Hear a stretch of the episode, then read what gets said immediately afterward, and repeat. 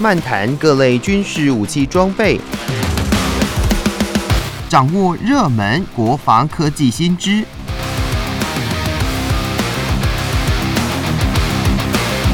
军武说早安，陪您一起领略国防知识力量。听众朋友，大家好，欢迎收听《军武说早安》，我是景瑜。我们的特别来宾是《全球防卫杂志》的采访主任陈国明先生，国明哥好。主持人好，各位听众大家好。好，首先来跟大家分享的这个军事新闻是，呃，Defense Block 在七月四号有报道了德国的军工大厂。莱茵金属，它为了满足皇家荷兰陆军工兵团的需求，打造出了架桥车版本的全尸甲车，并且命名它叫做全尸眼镜蛇。那它可以呃用在多种地形上面，迅速的架设野战便桥，有助于提升部队的越野机动能力。诶，说到了这个架桥，让我想到了，是不是跟我们的陆军五三工兵群这个桥梁连有类似的这个功能吗？那全师眼镜蛇这个相关的一些特色，请国民哥来跟大家介绍喽。我们要这样子来看啊，其实这个也算是所谓的工兵的单位的特色，嗯、因为工兵有一个口号就是“逢山开路，涉水架桥”。逢山开路，这个是呃工兵单位他们很自豪的一个一个口号了哈。那我们现在讲这个所谓全狮 Boxer 哈，B O X E 啊哈，那基本上讲全狮，呃，我们会翻成拳击手了。那全狮，全狮的话，反正就看各自的翻译啊。这个啊，这个我们等下会提到啊，就是说，呃，拳师啊，或者说拳击者哈，这个轮型甲车哦，这个历史又是很的悠久哈。那这个历史悠久的轮型甲车哈，基本上来讲哈，就是我们的云豹的八轮甲车，但是它的设计严格哈。是早在一九八零年代就开始了，所以说我们现在哈在路上看到了啊，比如说我们的云豹甲车哈，德国呢早在四十年前就一九八零年代哈就已经开始哈研发并且使用哈这个所谓 Boxer 哈这个轮型甲车，所以其实这个轮型甲车哈其实第一个哈就验证说它的战场上哦确实有它的必要性。那我们再重新讲一次啊，这个所谓的轮型甲车或是履带甲车哈。呃，它的用意哈，就是当做哈步兵的战场计程车。嗯，换句话说呢，呃，陆军在遂行攻坚任务作战的时候呢，通常哦会有哈，比如说呃，先有野战炮兵呢，或是机动炮兵呢，先去攻打对方，然后之后有主战车哦去攻击对方，之后呢，呃，相关的土地或是领土或者关键要点，哎，是由步兵来占领。那步兵好，已经不再像说啊一次大战、二次大战一样，可能大部分呢是用徒步行军啊，或者说骑马。好，现在不是哈。那现代化的机械化啊步兵呢，都是哦乘坐哦这个甲车啊。这个概念基本上来讲，就是轮型甲车研发的一些概要哈。那换句话说哦，这个轮型甲车哦，他们的基本功用就是担任战场计程车。好，这样讲的话，其实大家应该比较容易理解哈。那是，但是呢，因为这个所谓的战场的计程车哈，呃，如果说哈只设计哦用来专门搭载哈这个步兵，那显然是可能有点浪费。所以有点浪费，就是说它的功能哦应该不止这样子哈。所以其实后续哈这些军武制造商哦，或者说制兵者呢，他们把这种轮型甲车物尽其用哈，把它刻制化，改成各种各样的衍生型哈。譬如说啊，除了单兵的，我们叫呃所谓的单兵的。战场计程车或携带载具之外，就我们叫步兵般的乘坐甲车之外呢，哎，事实上呢，它也可以改装成哦，比如说轮型甲车的破爆车、救护车、救济车、指挥车、和生化车等等等哦。这个就是所谓的啊轮型甲车的，我们叫族谱化的应用。换句话说，它的底盘哦可能都是一样哈，基本上也都是一样。就是说它的共通性的组件哦可以更换，比如轮轮胎啦哦，或者说呃它的传动器等等等哦，这些基本上都不会变。但是呢，啊，它的内装呢就经过改变，譬如说它可能哦减少一些成员的呃座位啊，但是加装啊，比如说以救护车来讲哦，它呃在轮型假设里面哦加装啊一些救护的装备哦，医疗的设备哈，变成哦就战场的救护车哈，所以这个算是假车族谱化的严格哦。但是最特别的哈，是我们回到说全狮眼镜车这个架桥车来讲哈，就是说。很少哈，这个所谓轮型甲车哈会改装成架桥车，确实确实确实很少哈。因为像我们国家哈，呃，台湾陆军哈也有哈这个所谓检视桥的架桥车哈，但是它是架在哈这个战车底盘上的哈，就是用以前的 M 十八啊战车做底盘来做一个架桥的动作哈。这个检视桥哈，呃，我们呃想象一个画面，就是说它是一个一座钢桥没有错，但是呢，它居然可以折叠哦。那折叠起来就好像哈，类似剪刀的一个缺口一样哈。这个叫所谓的剪视桥。那剪视桥呢，哦，因为它的因为呃长度说真的相对来讲会缩短哦，居然哦，除了可以搭载在战车的底盘上之外呢，哎，透过哈现代化工艺的改良哦，居然也可以。挂载在这个轮型甲车上哈，那这个轮型甲车上来讲哦，基本上来讲它的吨位哈较主战车哦比较轻，那基本上来说，可能轮型甲车大概三十几吨哦，但是呢，呃，主战车的底盘哦，可能就达到哦这个五六十吨以上哈，所以其实能够把哈这个检视桥哦放上哦轮型甲车上哈，然后说真的还不会造成重心不稳，嗯，基本上来讲哦，这个就是工艺的结晶哦，就工艺的结晶那。呃，这些工艺的结晶啊，或者说这种高超的工艺哦，比较怀疑哦，德国的厂商哦，他们早就已经研发出来哈。那这个全是眼镜蛇架桥车哈，它这个新闻还有个特点，就是说，哎，我们都以为哈是这个是呃德国的厂商研发，其实呃并不算正确哈。就是说，这个全狮的假车哈，那车底哈是通用陆地系统部门哈叫 GDOs。但是呢，它的架桥工具啊，前面的比如说铲雷的套件呢，居然啊是由皮尔森呃这个科技公司研制。不过呢，最后呢，居然是由呃德国莱茵金属来整合哈。所以其实我们要这样来讲哈，可能是车体哦呃是美国的哦，那呃这个架桥器具或者说除雷器具哦可能是英国的哈，但是呢却有哈德国的莱茵金属来做一个系统整合。所以其实。呃，未来哈，未来的国际我们叫国国际的造车趋势哈，大概也是会从哈这个方面来类比哈，因为我们这必须哈讲到这个皮尔森这个工程公司哦，因为这家公司蛮特别的哈，就是说我们会看到很多啊，比如说主 M1 主战车，哎，前面啊不是有呃加装一个除雷里吗？哦，或铲雷铲等等等哈。这些哈都是皮尔森呃公司所生产的哦，换句话说，这家公司呢专门生产哈这个战甲车前方的哈那些除雷套件哦。那你要做滚轮式的扫雷套件，诶，他们也有哈。所以其实呃未来哈未来这个国际造车的趋势，或者说你要替哦现有的轮甲车或主战车做改装的时候呢，通常可能会是循这种国际合作的模式来办理。那全狮眼镜蛇甲车哈，这个架桥车就体现的哈这种合作的趋势哈。那虽然说哈这个全狮的眼镜蛇哈呃架桥车很好用，但是我们不要忘记哦，它毕竟呢还是呃所谓的轮甲车哦，就是说它的重量哈比较轻哦。那换句话来讲，它虽然说能够搭载的检视桥哈达到十五公尺，但是这个还不是最长的或者最重的哦，因为它这个全狮眼镜蛇桥车哈桥。架完之后呢，它可以承载的重量是达到 ML 七五十，换句话说，它可以承载五十二点六吨的战甲车通过。不过现阶段来讲哦，欧洲或美国的主战车，他们的主战车重量都达到哈六十吨以上哈，所以其实呃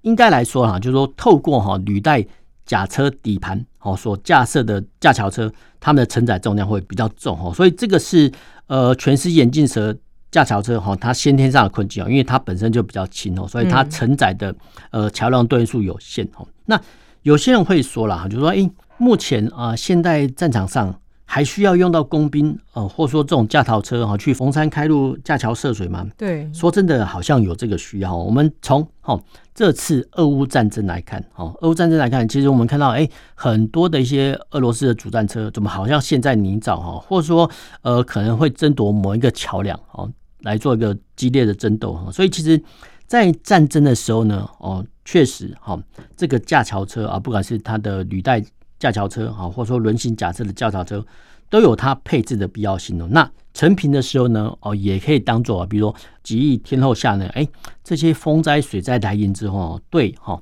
偏远呃乡村的道路的架设、桥梁的架设等等等哈。换句话说呢，这个成平的时候啊，遭遇哈天灾的时候呢，哎，其实。这个部队配置架桥车，哎，就用得到了。所以其实这些哈架桥车的配置或工兵的单位呢，还是有它配置的必要性了。不过，我们是要回到说呃军事作战的原理哈，就说以陆军来说哈，那主战的兵科还是炮兵、步兵、装甲兵跟陆航单位哈。那工兵呢只是配属在其中的比较辅助作战单位哈。当然，他们的角色是很累啊。比如以战斗工兵来讲哦，那他要一边战斗，然后一边要担任工兵的职责，确实他们也比较累。不过哈，就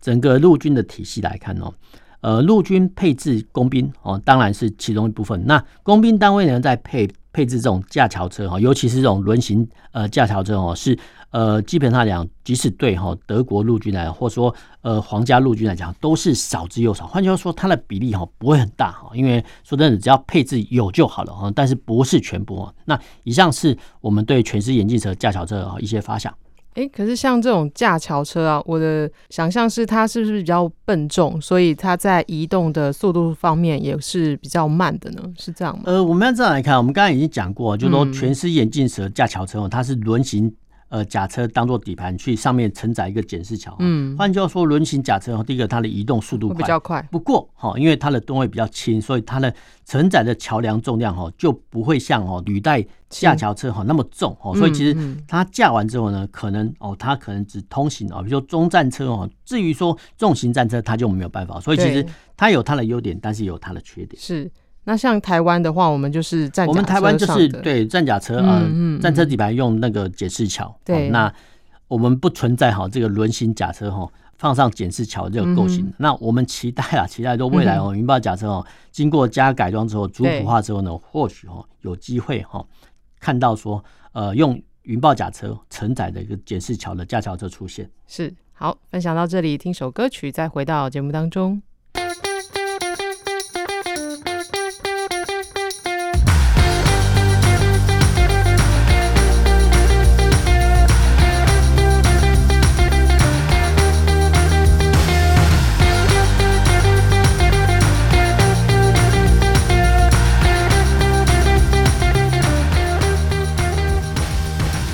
回到军武说早安，继续要跟大家分享的第二个军事新闻是，澳洲国防部网站在七号宣布，澳洲陆军两辆全师装甲战斗侦察车呢，在昆士兰州的训练场进行干湿环境演习哦。那让车辆要进行舰岸运动演练，这个听起来非常的饶舌哦，它要模拟执行登陆作战的行动。那这个训练呢，是年度海洋探索者登陆演习的一部分。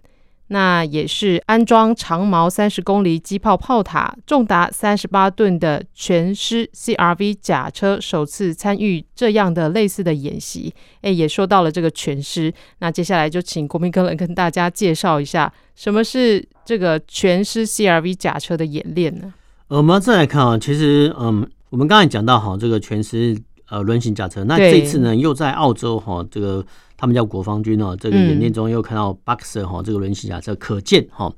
这个轮型甲车，尤其是所谓的全师哈，它是有品牌的。虽然说哈，它原本哈是在欧洲哦国家研制的，但是你可以想想看哦，第一个哈，欧洲国家尤其是德国哈，把这种所谓的全师甲车和外销哦，然后呢，澳洲也在用哈，那其他国家也在用哈，那一般来说哈。这些哈，不管是武器或者说装甲车哦，甚至一般商品哦，只要能销售出口的哈，基本上讲呢，它可以赚取哦一些呃外汇，然后呢，呃量产之后呢啊，其实单价会比较便宜哦。那如果说哈，就是说自己国家哈要生产自己的轮型甲车，那或者说主战车，那通常这个单价哦会贵的相当相当大的一步。那最明显的例子就是说日本研发的十式战车啊。嗯这个战车非常好用，但是呢，它单价单价非常非常的贵哈，所以其实呃，这也不能怪哈这个日本的陆上自卫队，因为哦陆上自卫队或海上自卫队他们并不允许哈武器做输出销售哈，所以其实没有办法销售的军品来讲哈，基本上来讲哈，只有单一国家在使用，它的单价会非常非常贵哈。那我们回到这个 CRB 这个轮呃轮型甲车本身哦，那基本上来讲它也是哈。用这个全师啊轮型甲车做一个改改装哈，但是它上面呢啊加装了一具哈三菱工龄机炮哈，那换句话说呢，这个三菱机炮哈呃三菱机炮的轮型甲车哦，就是呃所谓的 CRB 哈这个甲车，嗯，那这个是什么概念呢？其实就是呃这个三菱电炮车就是我们的云豹甲车 CM 三四好，那基本上讲啊这样讲大家就比较容易理解哦，原来这个澳洲的 Boxer 哈这个 CRB 的甲车哦。就是装了三菱机炮的一个轮型甲车。那我们国家也有啊，哦，台湾陆军也有，就是所谓 CM 三四哈。那可见，好，可见就是说，至少哈，在这些轮型甲车上配备哈三菱公里机炮，哦，是目前啊世界上呃陆军呢通用的一些武器标准哦。换句话说呢，呃。不管是台湾陆军哦，或者其他国家陆军呢，你要用到哈这种轮型甲车出去作战的时候呢，你必须配备哦三菱公里机炮，这个是最基础的一些火力要求哈。那它的设计概念是说，哎，虽然说哈这个三菱机炮的威力哦不弱哦，这个主战车主炮威力来的大哈，但是呃如果说碰到哈对方哦这个轮型甲车的时候呢，哎。呃，谁先看到谁先赢。换句话说，呃，这些轮型甲车呢，比如说以假设哈配备呃这个 CRB 的三菱链炮的甲车，如果先看到对方轮型甲车的话呢，哦，它可以先发炮攻击哦。换句话说，就是说这个比的就是除了火力之外呢，还比的是双方的感测器哈。所以其实这个三菱链炮或三菱机炮呢，公里机炮呢，算是哦轮型甲车的最基础的武力哈。那这个所谓的全时 CRB 这个轮型甲车哦，它的火力呢还更更强大哦。那居然旁边呢，它也可以安装哈，就以色列长钉飞弹的发射架哈。那以色列长钉飞弹哦，呃，之前有讲过，我们就就把它讲讲成说，哎，它是可以哈用来反战车哈，也可以用来呃攻打直升机哈。那呃这些哈这个所谓的长钉飞弹哦，它有各种各种的形式哦。那其中哈。配备在这个甲车上的一些长钉飞弹哦，它可以增加哈这个轮型甲车的威力哦。那呃以色列呢呃厂商呢哦，它还可以克制化哦，或者说它可以根据哈这个轮型甲车的大小，然后去配置哈各种不同尺寸的飞弹发射器。那通常哈通常这个大概所谓的飞弹发射器哦，大概是两枚一组哈，放在哈这个轮型甲车的旁边哈，因为。呃，轮型甲车呢，毕竟哈，它的主要功用呢，还是担任战场的呃运输的计程车哈，不是用来打战车的。所以其实呃，配备哈哦三型机炮或者说呃这个反战车飞弹呢，基本上来讲都是辅助跟加强哈，不是说哈呃把它配备哈这个长钉反战车飞弹或多用途飞弹哈，是用来打好敌方的战车哈，甚至武装直升机啊。基本上来讲，这个构想可能不太对哈，因为。呃，配备哦这种所谓长钉飞弹哦，只是哦当做自卫用的武器啊。就换句话说来讲，就是说，哎，万一这个 CRB 的轮型甲车哦，真的在战场上碰到敌方的主战车，或是说直升机的时候呢，或许哈还可以发射哈长钉飞弹哦来跟它做一个搏杀哈。这个是呃这个 CRB 哦这个轮型甲车一些火力的概要哈。那我们再回到哈这个新闻的本身，那。这个新闻的本身是说，哈，两辆这个澳洲的全狮的 CRB 甲车哦，参与哈这个登陆作战。哦，那登陆作战的演习的话呢，其实我们还是必须哈回归到它的本身哈，就是说，虽然说哈这个改装成哈这个三菱公里机炮的呃甲车哦威力很猛，不过哦因为你必须哈搭载哈这个火炮的承载系统，还有哈呃内部哈可能需要哦储放哦这个三零公里机炮的一些炮弹哦，所以说。呃，原本哦，搞不好说这个全狮甲车哦，原本一般一般构型的话，可可以搭载十名全副武装士兵的时候呢，CRB 的这个构型哦，可能只能搭载好一半，或者说只有四名步兵成员。这个就是内部空间配置哦，必须做取舍。那一般来说啦，一般来说就是说一般呃，以陆军的运用概念来说，通常哈，这个他们叫一辆装甲炮车哈，就啊配备三菱公里机炮装甲车叫炮车哈，跟。一般的运兵车哈，这个叫一般呃运兵车，通常是一辆哈配三到四辆。换句话说，就是用用一辆哈这个 CRB 三菱公里链炮车呢，来当做哈呃登陆时候呢掩护哈这四辆哦一般装甲运兵车的一些火力的概要哈。那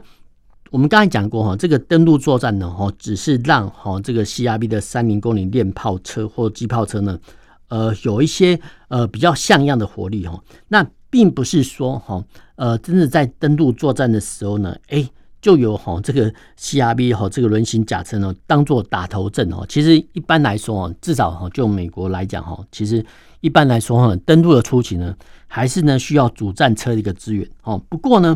这种情况，美国的情况呢，跟澳洲又不太一样。因为我们摊开地图上来看呢，澳洲算是呃南太平洋得天独厚的国家。因为摊开地图来看哦，啊，基本上讲它北边啊只有阿布尼亚吉亚，那西边的话啊，比如说印尼，那东南边的话是纽西兰，那基本上来讲哦，它是呃周遭是没有天敌的国家哈，所以其实你要哈这个澳洲军方在登陆的出局哈，配备这个主战车去冲锋陷阵，基本上来讲对澳洲来讲这个是多余的哈，所以其实澳洲呢，他们也会看从他们国力哈跟周遭国家威胁，所以他们呢居然只配备哈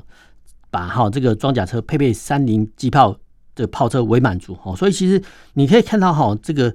他们的建军思想哦不太一样，真的不太一样。这个它是符合国情的威胁，好，还有外外在威胁锁定哦。那我们再回到哈这个新闻本身，哎，刚才我们是说啊这个舰难运动嘛，哎，其实好像都呃就看到说啊，以为哈这个呃澳洲陆军哈是派遣哦这两辆的 CRB 轮型甲车哦在从事登陆作战演习，其实不对哈，因为它其实这个所谓的舰难运动哈，只是说哈呃把哈这这两辆哈轮型车辆呢放在哈这个。氧气登陆舰上，然后做一个舰难的输运哈。舰难运动很简单，就是说，哎，这些运输舰呢，哎，抵达这个泊位之后呢，哦，或是说直接抢滩呢，把好这个装甲车啊送出去，好，这个整个过程，好，比如说从从登陆的泊岸好到滩岸，这个叫所谓舰难运动哈。但是有没有实际登陆，说真的不一定哈，因为这个必须要看后续呢，澳洲官方呢有没有释出相关的照片，才知道说哦，原来呃这两辆。轮型甲车有没有从从事实际的登陆作业哈？所以其实我们就哈这个新闻本身来看呢，所谓的舰难运动哈，它可能哈只是轮型甲车呢放在哈这个两栖登陆舰上做一个模拟的输送运作科目哈，但是呢并不一定哦真的实施所谓的两栖登陆作战啊。所以其实我们要这样来看啊，这个新闻比较可惜的是说哈，呃如果说呢呃翻译外电的时候呢呃能够有比较多的哈照片来支援跟辅佐的话呢，其实。会比较呃容易的让读者清楚说哦，原来呃所谓的舰难运动呢是长得什么样子啊，或者说真正的两栖登陆作战是长得什么样子？那我想了哈，我想呃这个是全是轮型甲车哈，呃从事哈这个所谓的干湿环境演习之中啊，我们看到的一些发想。嗯，那他提到这个干湿环境演习就是。它是特意设计的吗？还是说，呃，就当地的天后下去做演练这样？没有，这个算是所谓的干湿环境演习，就是说演每次演习，不管是外军或本军都一样，都会有一个代号。那干湿环境演习其实这个翻译的很土，所以很土就是说，呃，你上岸哈就要干脚，那在海面上哈这个叫湿脚啊。那一般来说，干脚跟湿脚的话，其实也是呃军中惯用的术语啊。那其实他们这次用所谓干湿环境演习，基本上讲哈，就第一个哈。我们至少可以知道说，哎，第一个，这个是两栖登陆演习。那第二个就是说，呃，他们的演习代号说，那有时候会蛮直接，蛮直接翻译的，但是这样也不错。那至少哈，让大众知道哦，原来哦，澳洲陆军在从事哦这个两栖登陆作战的演习。是好，那我们今天军武说早安就跟大家分享到这里，也谢谢国民哥，谢谢，拜拜。拜拜。